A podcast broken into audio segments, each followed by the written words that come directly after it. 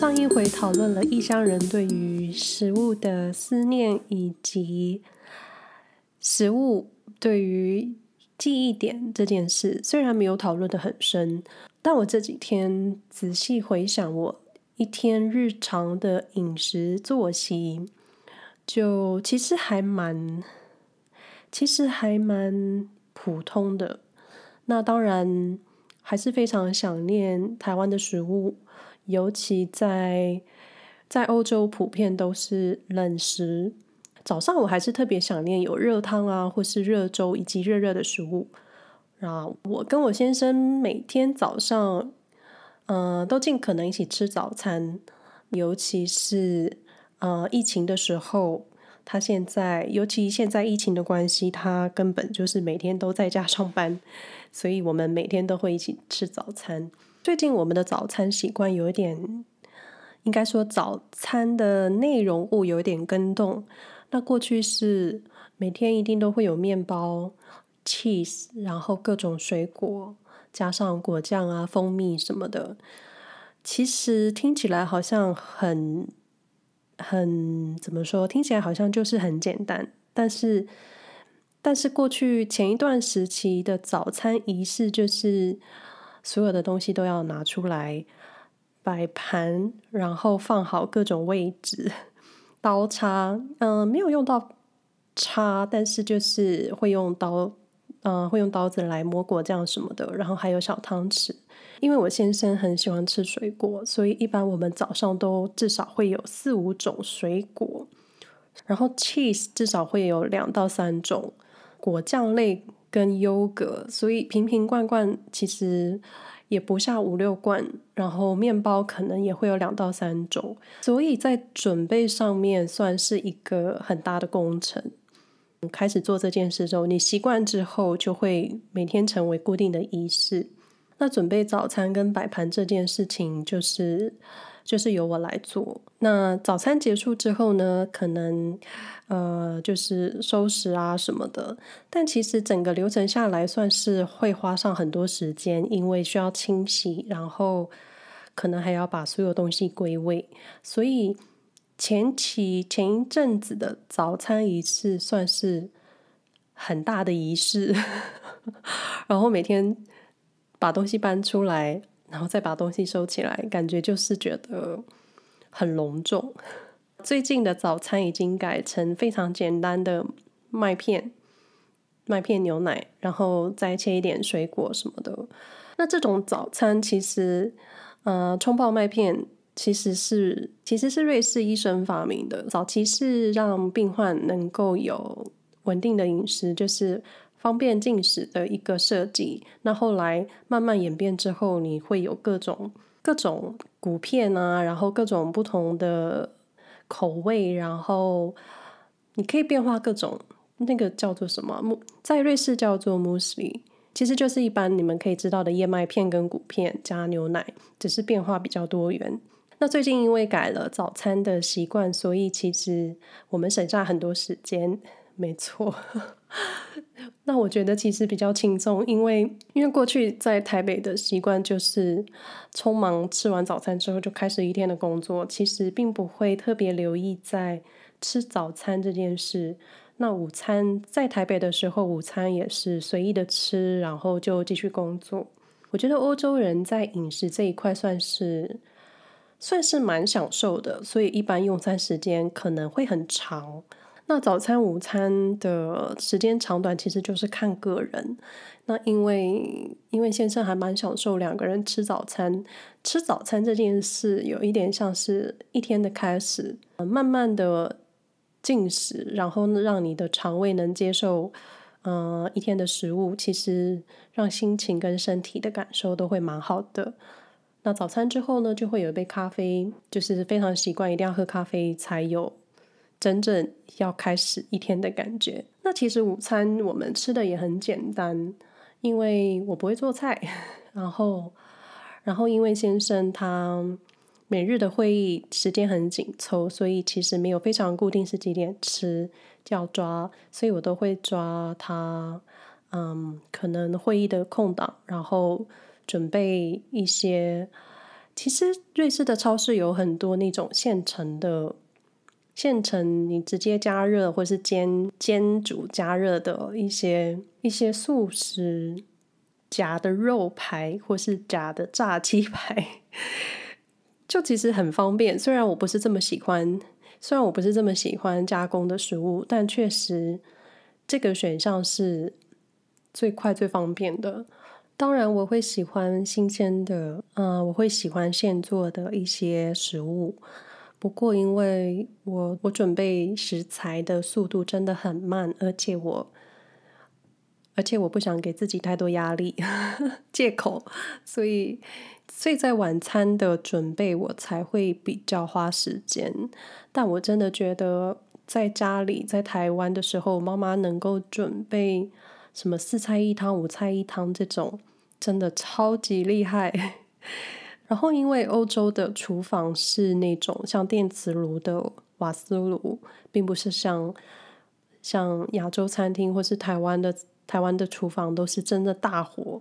我觉得真的大火，你在烹煮各种料理的时候，时间应该就是相对可以缩短吧，而且味道真的会不一样。加上我真的不是料理的好手，所以光是准备一一样东西，我就可以花上非常多的时间。然后这时候就会很想念台湾的生活，就会觉得我以前还，我记得以前我妈经常说，你要学做菜啊，不然以后不然以后谁会娶你？谁要娶你？我就说去外面吃就好啦。然后谁料到会谁料到会住在瑞士，要自己煮，所以很多话不要说太早。那食物这件事。我觉得真的吃这件事对我来说，并不是。我觉得食物这件事对我来说，并不是每天一定要吃得多好，因为我这个人觉得你只要能吃饱就好了。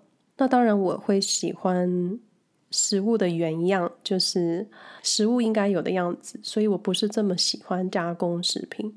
那加上因为加上我发现欧洲蛮多人吃素的，所以。所以超市会有不少素食的选项，素食产品的选项，然后很多都是 vegan 的产品。那也会有一些，也会有一些像是素火腿啊，或是素 cheese 啊，或是各种素食，然后把它做成非常像肉的口感。我就会觉得，当然品牌是为了想要让吃肉的人能够有新的选择。嗯、我个人的想法就是，我不会特别去选择这样子的食物，因为你为了要让它的味道尝起来非常的像肉，你一定会加了不少东西吧。那我自己偶尔，非常偶尔的时候想起来才会去煮来吃。我这个人真的很不喜欢花时间料理，所以每次在每次在准备食物的时候，我都会想，哎呀。在台湾，我只要出门花个一百两百就可以吃到非常多东西，然后不用洗碗，不用备料，不用买菜，不用各种去烦恼调料。到现在还是会觉得台湾真的很方便。那当然，很多人会说，嗯、你自己做才能知道你放了什么，你用的油啊，或是你的料理过程、你的食材跟你的调料是不是是不是比较健康？嗯，是这样说吗？那当然，那当然，苏黎世有不少亚洲餐厅。那我们家附近有一间亚洲餐厅，但你不会天天去吃。而且我这个人的行动力并不是真的很高，我只要想到我还要出门，出门去买，我就会觉得有点累。当然，你说可以外送啊，或什么的，但我觉得没有必要，而且。当然，你知道瑞士的物价高，可是你一旦知道同样的东西在在台湾卖的价格，以及在瑞士卖的价格，比如说，嗯，比如说炒炒饭好了，我记得我们家附近的那一间亚洲餐厅，它的炒饭好像，嗯，哇，我忘了多少钱诶，我记得那个炒饭好像三十五还三十九瑞郎，哎，有这么贵吗？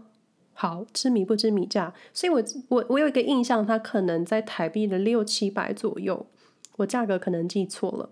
但是，一盘非常普通的炒饭。在台湾，你你好吧，了不起，你去鼎泰丰，鼎泰丰炒饭是多少？一百两百多吗？我没有查价格，你就会觉得这个价差，我还是很喜欢鼎泰丰，或是我在台湾可以吃到更好，你的你的消费冲动就会变得很低。那当然，偶尔你会想要让自己轻松，不要做菜，不要洗锅碗瓢盆的时候。你就会去依赖之类的餐厅，嗯、当然我们家附近的亚洲餐厅只是一个举例，因为比较常去，所以大概有个基本的价格。那在苏黎世也有一些亚洲菜，那那我觉得可能去亚洲餐厅吃饭的时候是一种慰劳自己，已经让自己开心的一个仪式。虽然苏黎世有一些亚洲餐厅，甚至有台湾人开的餐厅，还有一些珍珠奶茶店什么的，但其实，但其实你会觉得，那你想吃就出门去吃啊。我最近有一种感觉，就是台湾的商家都很集中。我的集中的意思就是，你在这一区，你可以找到很多不同的东西，或者是很多一样的东西。那在苏黎世是比较分散的。就是你可能这一区有各种不同样的餐厅，或者是，嗯、餐厅旁边会有不一样的店家，像是选货店，或是其他不同，或是其他不同的商店选择。在我们看来，就是你想要完成一些事情，你要跑不同的地方，跑不同的区去完成你想要吃的、想要吃的、想要买的。东西虽然在苏黎世的班霍夫大街上已经各种已经充满各种店家、各种奢侈品，然后小巷弄内就有不同的餐厅，但是对于想要专门找亚洲菜，或是想要专门去喝珍珠奶茶，你可能真的要专门去 到某个地方，就你可能真的要特地去那个区去那间店，然后。可能买完喝完之后，接着要做其他的行程，你就要再搭车到另外一个地方。所以相对来说，我觉得便利度就是有点被拉开。你做什么事情，可能就有一点需要特地去做。但应该是各个城市的生活习惯以及店家的分布，加上苏黎世的嗯、呃、种族蛮多的，就是住在这里的。住在这里的外国人也蛮多的，所以所以你不可能满足单一的族群。嗯，我想应该是你在做生意的时候，你会需要把你的客群设定好，或者是你成立了这间店，你开了这间店，你想要怎么样去行销，或者也因为族群很多，各种族的人很多，所以在菜单跟设计的选择上，你你必须要满足，除了满足店家自己。同时也要满足可能会吸引到的客源，毕竟做生意还是要赚钱才行。然后我也不知道为什么会扯这么远，单纯想要从想念食物这件事延伸到我对这个城市在食物跟商店上的想法，好像也蛮无聊的吧。不过在瑞士吃东西的选项真的很多，然后你也可以尝到各种不同。各种不同国家的饮食，其实我觉得，如果你是喜欢尝试的人，其实我觉得在苏黎世可以吃到很多不一样的异国餐厅。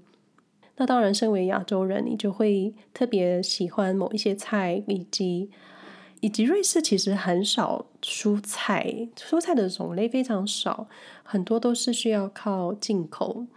当然，因为进口之后，你所有的成本费用一定是往上加。当然，成本就很直接反映在价格上。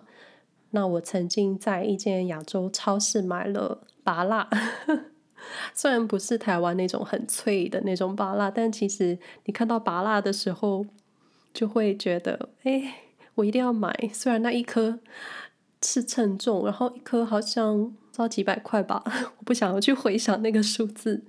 可是就是你吃，你买到，你吃到的时候，你心情就会开心到起飞。所以我觉得食物这件事情对于异乡人来说的重要，其实就是你吃进去的满足感，以及以及你你脑中它应该有的味道，其实你整个人的身体跟反应，其实你身心灵的反应都在那个瞬间，应该是幸福到爆表吧。那我一些台湾的朋友以及我的家人都会寄一些台湾的调料啊，或是台湾的泡面、拌面给我，因为因为有时候我真的还是很仰赖，因为有时候我真的还是很依赖很方便的食物。虽然我前面说我不喜欢加工食物，但其实，但其实你在心情好或是心情不好的时候，你都会想要吃一点自己熟悉的味道，让自己情绪，让自己好心情更好，或是让坏心情平复。其实我觉得是一种精神灵药吧。怎么会越扯越远呢？那另一个有趣的现象是，这几年我一直以为苏黎世没有卖珍珠奶茶。那可能是我的搜寻能力不够，或者是我没有特别去研究。那在这一阵子，这几个月，在社群媒体上看到一些珍珠奶茶的广告啊出现的时候，我都会觉得，哦，怎么回事？就是好像慢慢。慢慢，珍珠奶茶在苏黎世又红了起来。像我前面一集提到的，当然因为想要吸引更多客群，所以在饮料的创作上会有一些一些特别的颜色。虽然我不知道那个颜色是怎么出现的，但我觉得在视觉上已经很成功的吸引欧洲人去尝试。然后听说有一家是泰国人开的珍珠奶茶店，然后味道。哦，因为他们的进货都是从台湾进，所以味道非常接近台湾真奶。但听说都是需要排队一阵子，你才能买得到。但我还没有真的时间去去做这件事，可见我非常的 不在乎。可见我没有那种我一定要抢先喝到的那种感觉，所以我应该是有时间的时候会特别去。那当然，我觉得各种的异国料理有可能会因为，比如说，如果今天亚洲人，亚洲人在瑞士的该怎么说？亚洲人在瑞士的占额很庞大的话，可能才会有更多的亚洲餐厅，或是甚至会有什么唐人街、中国城这种。我觉得应该就是因为人种的问题，不是人种，应该是应该是因为。种族总数的问题，如果今天真的，嗯、呃，数量到一定的时候，肯定会有更多相应的超商啊，或者是餐厅出现。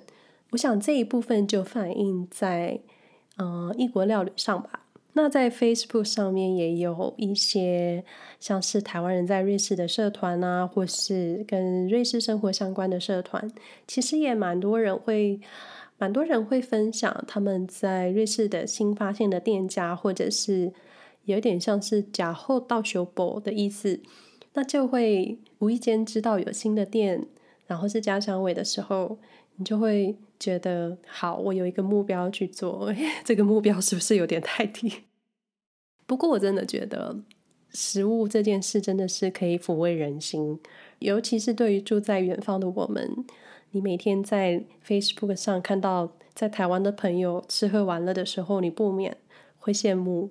我们其实羡慕吃的东西比较多，我啦，我羡慕吃的东西比较多。然后你就会有一种我也想在这边尝到的渴望。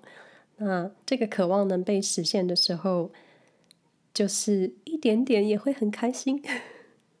今天的闲聊真的又让我开始肚子饿了，所以我等一下可能。出门前再冲一杯奶茶喝吧，不免俗，又要来个收尾啊！其实每一集的每一集的开头、前导的内容，以及每一集的收尾，都是都是重新录制的，就是我没有特别的剪辑一个固定的开场跟结尾，因为因为我非常懒。你会说为什么这也要懒？你会说录好了，你重复使用，有什么好懒的？那是因为我剪辑之后，我不想要再，我不想要再重新找档案 放回去，所以我觉得直接录最快，而且每一次都会有新的东西，觉得每次都会有新的想法，其实也蛮有意思的。那不免俗，要来个收尾。以上内容不代表住在瑞士的人的立场，我也不能代表任何人，我就代表我自己，还有我自己的胃。那喜欢这个内容、喜欢这个节目的朋友呢，希望你们可以分享给你的朋友。那未来如果你们有想要了解瑞士的什么地方呢，我会尽可能的去分享我的见解。那如果你们有任何问题，或是对于过去的内容、今天的内容有什么意见或是想法的，欢迎你们分享给我。那我在 Instagram 的黏着度真的比 Facebook 还高，所以我觉得发私讯到 Instagram 给我是我比较容易回，而且不会忘记。非常感谢连闲聊都能听到最后的你们。那我们下回再聊喽，拜拜。